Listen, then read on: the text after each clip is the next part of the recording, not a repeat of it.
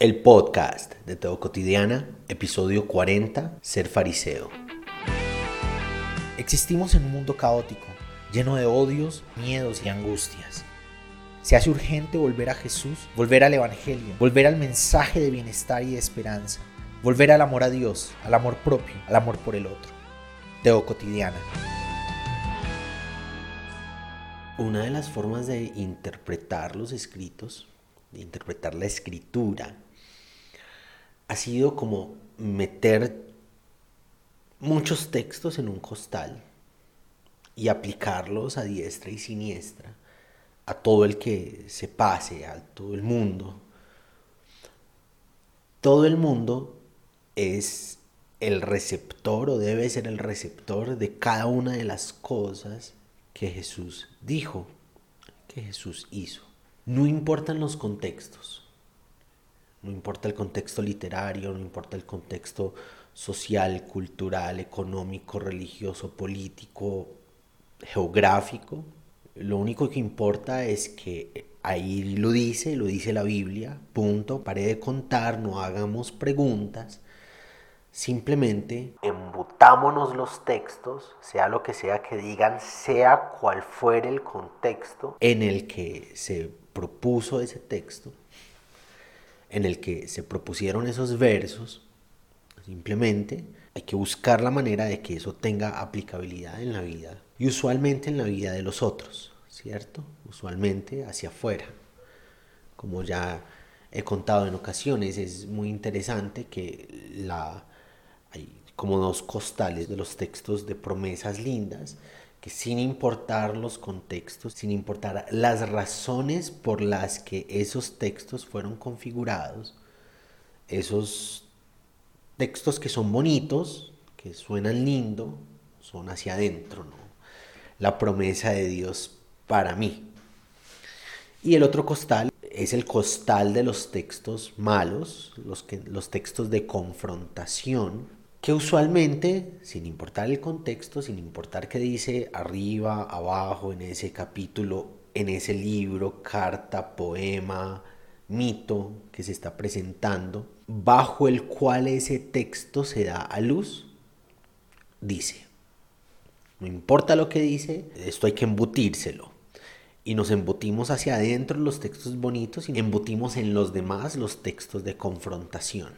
Uno de los ejemplos de eso bien interesantes es que Job es un libro de muchas frases bonitas, de frases de esas que sirven para uno agarrar y poner como en marquitos, en promesitas, los que crecimos en la época de las promesas, o de esos que vienen en las Biblias digitales, virtuales, que son como los textos del día a día, las promesas de Dios del día a día que llegan al correo electrónico y toda la vaina o que llega al celular en la aplicación. Entonces, este es el texto del día y muchos de esos textos son los de Job, los textos bonitos de Job. Pero quienes dijeron esos textos bonitos son los amigos de Job que están defendiendo la soberanía de Dios, están defendiendo a Dios de Job, de sus apreciaciones, de sus preguntas, de todo lo que Job tiene por decir.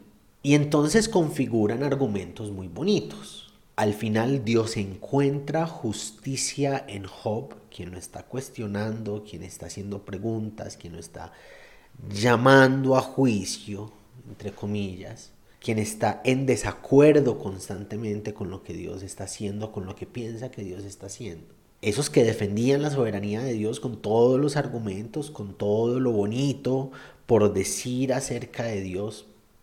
¿Por qué no se puede cuestionar lo divino? ¿Por qué no podemos decir eso que Job está diciendo en contra, entre comillas, de Dios? Entonces este es el contraargumento hermoso que luego nosotros sacamos de contexto. Esos injustos delante de los ojos de Dios fueron quienes dieron a la luz esos textos que nosotros cogemos, los ponemos en tarjeticas y decimos, esta es la palabra de Dios para mi vida hoy. Y la verdad es que la Biblia, las narraciones, las enseñanzas particulares, tienen públicos particulares para los que se generan unas enseñanzas particulares. No todo lo que dice el Evangelio, no todo lo que dice Jesús, no todo lo que hace Jesús es para todos y todas sin discriminar y sin generar marcos.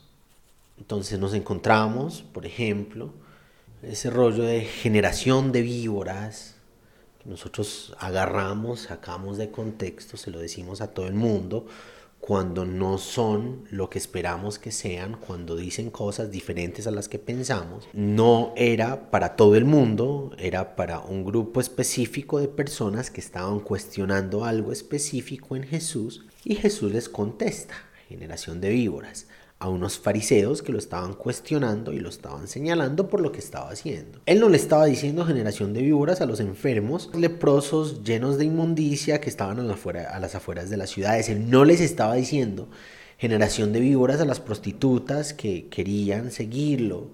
No les estaba diciendo generación de víboras a la mujer con fama de pecadora que le lava los pies no le está diciendo generación de víboras a los que le siguen de entre los pescadores y los campesinos de las aldeas. Le está diciendo generación de víboras a los fariseos. A esos fariseos que en ese momento estaban cuestionando algo específico de lo que le estaba diciendo y haciendo. Cuando dice muchos son los llamados y pocos los escogidos, él está echándole vainas, está siendo irónico con los fariseos. Un poquito arriba va a interrumpir el autor el texto para decir, y ellos, los escribas y los fariseos, se dieron cuenta que él estaba hablando de ellos, con las parábolas que venía diciendo. Y en medio de esas parábolas, en las que les está echando vainas, en las que está siendo irónico con ellos, en las que los está confrontando, y ellos se dieron cuenta que se trataba de ellos, ellos eran los receptores de eso que Jesús estaba diciendo. Viene y dice, muchos son los llamados, pocos los escogidos. Y nosotros hacemos, apoyamos en ese texto toda una doctrina gigante con la que queremos inmiscuir a todo el mundo sin importar el contexto literario, cultural, social, económico, político, geográfico, bajo el cual se dan a luz los textos. Y es claro constantemente en el Evangelio, se hace claro que Jesús tiene una forma específica de hablarle a unos diferente de las de otros. Y si recorremos los estrados, los callejones del Evangelio, vamos a encontrar con constancia que las voces de confrontación, las voces con las que Jesús se anteponía a ideas que no eran la suya, ideas del desamor en contraposición a su enseñanza del amor, ideas de la exclusión en contraposición a sus enseñanzas de inclusión, ideas de segregar, señalar, condenar en contraposición a sus enseñanzas de acoger, abrazar, perdonar. Esas voces de constante riña suele ser para los escribas, los fariseos, el sacerdocio, los gobernantes. Díganle a esa zorra, cuando estaba hablando del rey Herodes, cuando le estaban contando que estaba como muy enojado, entonces hay que irse porque de pronto le hace algo malo. Díganle a esa zorra que hoy hecho fuera demonios, mañana sano y al tercer día termino. Hay una voz de confrontación, pero no es para los campesinos, no es para las prostitutas, no es para los pescadores, no es para los recolectores de impuestos que son parias en la mentalidad de todos, no es para la mujer samaritana con la que está hablando acerca de cuál es el lugar correcto de adoración, no es para los samaritanos que Juan quería que descendiera fuego del cielo y los consumiera una vez que no los quisieron recibir, no es para la gente del común, es para unas personas específicas dentro de contextos específicos en discursos que están en contravía total de la enseñanza del Evangelio. Suelo decir que el gran rechazo que se permite Jesús en sus discursos, porque Jesús no es alguien que está constantemente rechazando, al contrario, los rechazados de la época encuentran acogimiento en el movimiento de Jesús.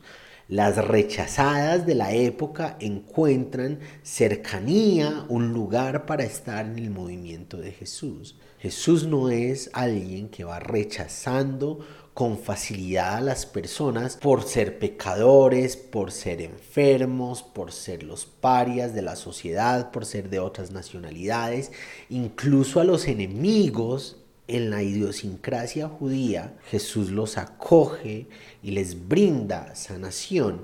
El centurión romano, que representa a esas personas que son de la milicia romana, que es difícil convivir con ellos porque pues representan toda la incursión militar que ha matado personas, que ha violado niñas, que ha impuesto una idea totalmente ajena a ellos. El centurión romano busca sanación por parte de Jesús y Jesús le da sanación al centurión romano. Jesús no es una persona en constante rechazo, como a veces en nuestras teologías se nos quiere mostrar. Jesús es una persona en constante acogimiento cercanía, perdón, misericordia, empatía, solidaridad por los rechazados. Pero el gran rechazo que Jesús se permite en sus discursos es el rechazo por quienes rechazan. Es el rechazo a los discursos que rechazan. Y es importante aclarar que en la época de Jesús había por lo menos siete líneas de interpretación farisaica. Y es sabido que Jesús en sus enseñanzas está incidido de alguna manera, algunos dicen que Jesús era un fariseo, me alejo completamente de esa idea, para ser fariseo había que estudiar eh, para ser maestro de la ley, Jesús no estudió para ser maestro de la ley, estudió y aprendió en la casa para ser tectón, que era un empleado raso, alguien que vendía su fuerza de trabajo en el día a día. Y la escritura no nos sugiere que Jesús haya tenido una, un aprendizaje especializado en la Torá para luego ser fariseo. Nos enseña que era un tectón y al ver las realidades de su época, siguiendo un llamado por parte de la vida de Dios, toma un rumbo diferente del normal, de el culturalmente natural y empieza a ir de aldea en aldea anunciando que el reino de Dios ha llegado, el reino de Dios ha venido, en contraposición a la idea de que el reino de Dios va a llegar. La predicación de Jesús es que el reino de los cielos ha venido, está entre nosotros y por eso nuestra forma de entender el mundo tiene que transformarse, arrepiéntanse, para que podamos vivir a la luz de ese reino de Dios que ya está acá. Jesús no estudia para ser un fariseo, Jesús no es un fariseo. Jesús es reconocido popularmente por las personas y ese reconocimiento popular le da un estatus de maestro. Y dentro de ese estatus de maestro, algunos de los fariseos, de quienes sí estudiaron para ser intérpretes de la ley, para dedicar sus vidas a determinar qué es y qué no es lo que dice la escritura, algunos entraron en conversación con eso que Jesús estaba enseñando, algunos aceptaron a Jesús como maestro, por allá al final se cuenta que alguien del Sanedrín eh, uno de los maestros de, la ley era uno de sus seguidores. Pero hubo otros, en general, que entraron en conflicto con las enseñanzas de Jesús dentro de ese fariseísmo. Es posible que Jesús haya tenido incidencias de Gilel, uno de los grandes maestros, una de las grandes líneas de interpretación del fariseísmo, pero hay otras formas de tener incidencias de las enseñanzas de Gilel. Una de esas es que los ancianos de la sinagoga, los maestros de la ley que alguna vez llegaron a la aldea pudieron estar alineados con esas ideas de Gilel o pudo haber escuchado diferencias en esas ideas y pues con las que más conversó Jesús, a las que más se acercó fue a las de Gilel, sin la necesidad de que haya estudiado, se haya especializado para interpretar la Torá, era un tectón, era un trabajador raso, que no estaba aislado del mundo, que iba de lugar en lugar, que conversaba, ¿cierto? Y en medio de esas conversaciones tomó lugar hacia unas ideas y se distanció de otras. No todas las líneas de interpretación farisaica estaban en confrontación con las ideas que enseñaba Jesús. Por eso algunos fariseos eran cercanos a lo que enseñaba, lo buscaban, encontraron en él a alguien con quien conversar las ideas y de quien aprender. Otras de las líneas, sí, entraron en conflicto con Jesús y se distanciaron de él, de sus enseñanzas, de su forma de entender la vida y el mundo y lo confrontaron y lo acusaron y lo buscaron sacar del lugar. La Biblia está escrita en claves de la generalización. A algunos no les gusta cuando uno generaliza y toda la vaina, pero no generalice, que no son todos. La Biblia está escrita en un lenguaje de generalización, como fórmula literaria, como una alternativa literaria para enmarcar lo que se quiere decir. Y pues en el contexto se sabía que no se estaba hablando de todos, sino de esos que cumplen estas características específicas. Y es así que cuando nos acercamos a las diferentes versiones del Evangelio, vamos a encontrar constantemente que los fariseos están en contra de Jesús y que Jesús está en contra de los fariseos. Son unas líneas específicas de interpretación de la Torá de esa época. Jesús se hizo más cercano a unas líneas de interpretación, se hizo más distante de otras líneas de interpretación y hay conflictos con las líneas de las que Jesús se distanció. Pero hay cercanía con las líneas a las que Jesús se acercó. Específicamente la línea de interpretación de Gilel para quienes seguían a Gilel iba a ser más fácil acercarse a Jesús y sus propuestas interpretativas. Quienes estaban en conflicto con Gilel seguían líneas que eran menos humanas, menos sociales, más dogmáticas, más estrictas. Iba a ser difícil acercarse a Jesús. Pero entonces esa generalización nos permite encontrar unas ciertas características de lo que es ser fariseo de una forma que se distancie de las enseñanzas de Jesús y que entra en conflicto con eso que enseña Jesús y su evangelio. Precisamente porque, como decíamos al comienzo, cogemos esa idea del fariseo y se la queremos embutir a cualquiera a quien le queramos decir cosas alusivas a lo malo del fariseísmo. Pero el fariseísmo tiene unas características específicas y en especial el fariseísmo que es confrontado en el Evangelio, tiene unas características específicas que son importantes a la hora de entender contra qué es que el Evangelio está actuando y enseñando. El fariseísmo es la religión popular, es la religión de las personas, la religión de las masas. En contraposición al saduceísmo, que es la religión del sacerdocio, que es una religión más elitista, es para quienes están arriba, un grupo más especializado, más chiquito. El fariseísmo es la religión popular, la religión de la gente.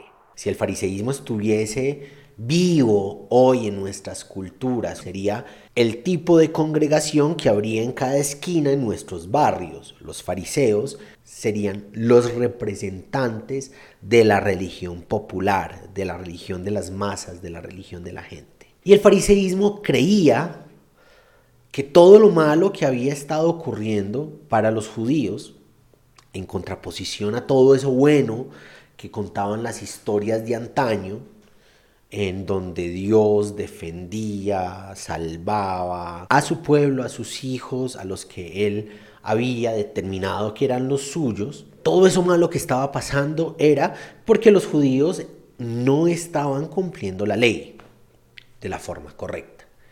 Entonces, para que Dios volviera a hacer eso de antaño con ellos, para que volvieran esas historias en las que Dios se levantaba en medio del pueblo para liberarlo, era necesario que las personas volvieran a cumplir la ley. Y de una forma estricta, porque era precisamente ese relajo de no ser estrictos lo que había alejado a las personas de la salvación de Dios. Ellos creían que mientras las personas más se acercaran al cumplimiento de la ley, más rápido iba a llegar la promesa de liberación que habían dejado los profetas y que pululaba en medio de las conversaciones de la gente. Pulular es que es frecuente, que que tiene mucha presencia, pululares, que hay mucho de eso. Habían muchos murmullos en los diferentes planos sociales de que ah, Dios prometió que va a venir un Salvador. En la mentalidad del fariseísmo, ese Salvador iba a venir en tanto por cuanto las personas siguieran estrictamente la ley. Entonces, se dedicaron a estudiar la Torá, a estudiar la ley, para saber cuál es el cumplimiento debido de esa ley, para que Dios pueda venir a salvarnos. Y en esa interpretación constante para saber cómo es que se debe vivir, para que las personas cumplan la ley y al fin Dios venga con su salvación para todos y todas, como ellos estaban cercanos a entender cuál es la interpretación correcta, cómo es que se debe vivir, se genera una brecha entre ellos y los demás. Nosotros sí entendemos, por lo tanto sí vivimos, por lo tanto no somos pecadores como todos ustedes sí son pecadores. Dios, gracias, menos mal no soy como este recolector de impuestos. Hay una distancia entre ellos y los demás, hay una elitización de la moral y de la espiritualidad. Ellos eran los dignos, se convirtieron al estudiar la Torah, al entender que son ellos quienes la comprenden y los demás pues tienen que entrar en una carrera de que la entiendan y la cumplan. Entonces hay una separación entre la realidad de la gente y la realidad nuestra, porque nosotros somos los santos entre los judíos, los que sí entendemos y cumplimos la Torá, ellos son quienes no la cumplen y hay una brecha de separación, los nosotros, los ellos. Y son cada vez más aceptos quienes se vayan pareciendo más a nosotros y son cada vez más rechazados quienes no se parezcan a nosotros. Entonces viene un discurso de rechazo. Ese que no se parece a nosotros, esa que no se parece a nosotros, es pecadora, es inmunda, es pecador, es inmundo, no debe acercarse ni a nosotros ni a Dios, no tiene lugar con Dios. Dios ha dejado de mirarlo, de mirarla, Dios nos mira a nosotros y a los que cumplen la Torah como nosotros y a los que interpretan la Torá como nosotros y Dios mira de lejos a esos que no se parecen a nosotros. Y ese empieza a ser el discurso esencial en la generalidad de los fariseos, de los intérpretes de la ley. Si éste fuera profeta, comprendería que esa que lo toca es una mujer pecadora. Hay una distancia natural que buscan los fariseos de no solo del pecado, del pecador. Los pecadores deben estar lejos, no nos deben tocar, nos van a contaminar. Todo este trabajo que hemos tomado en seguir la Torah y cumplirla, las personas que no están siguiéndola y cumpliéndola nos van a contaminar de eso, de impurezas. Jesús se deja llenar de impurezas. Si este fuera profeta, sabría que no debería estarse dejando tocar por esta mujer que es intocable, es impura. Ese es el discurso de rechazo que empieza a fundamentar varias de las líneas del fariseísmo y que entra en conflicto con el Evangelio. Por eso digo que el rechazo que Jesús se permitió en su discurso es el rechazo por los rechazantes, es el rechazo a quienes levantan discursos de rechazo. Y en el Evangelio, en las parábolas, una y otra vez, vamos a encontrar en las enseñanzas que Jesús da que Jesús está en desacuerdo con el fariseísmo, por lo tanto, esos que tienen fricción con sus enseñanzas del amor, sus enseñanzas de la buena noticia, han sido llamados pero no han sido escogidos. Son los hermanos mayores que se quedan por fuera de la fiesta de salvación cuando el gran Padre Dios abraza al pecador que estos han estado rechazando en sus discursos. Este se sienta con pecadores. Este es amigo de pecadores. Este se deja tocar por pecadores. Este conversa por pecadores. Venga, yo les cuento una historia fariseos y escribas. Había un papá que era muy rico y uno de los hijos le pidió la herencia y el hijo fue y se perdió y este otro hijo se quedó en la casa del padre toda la vida, pero cuando este hijo que se había ido volvió, el padre no lo acribilló, no lo apedreó, no lo regañó, lo abrazó, lo revistió, lo trató con misericordia, lo volvió a ser hijo y este hermano mayor, ustedes, fariseos y escribas, era una parábola que estaba dando para ellos que estaban cuestionando a Jesús por sentarse con pecadores. Ustedes han decidido quedarse por fuera de la fiesta de salvación del gran Padre. El fariseísmo que confronta el Evangelio se sostiene en discursos de rechazo, en discursos de segregación, en discursos de separación, en donde yo soy el santo, yo soy el bueno, yo soy el que sí está cerca de Dios, el que sí ama a Dios, el que sí tiene a Dios y ustedes son los que no. Y Dios estaba caminando entre esos que los fariseos habían rechazado. Y Dios estaba creciendo, comiendo, viviendo entre esos que los fariseos habían señalado, segregado, separado. Sos un rechazado, una rechazada. Jesús camina contigo. Jesús camina con vos. Sos un fariseo que rechaza el Evangelio. Te invita a que hagas parte de la fiesta de salvación que el gran papá ha levantado al abrazar a los hijos, a las hijas, que ustedes han dicho que no son dignos porque son pecadores. Gracias por acompañarnos hoy en el podcast de Lo Cotidiana. Te espero para que reflexionemos juntos en el nuevo episodio.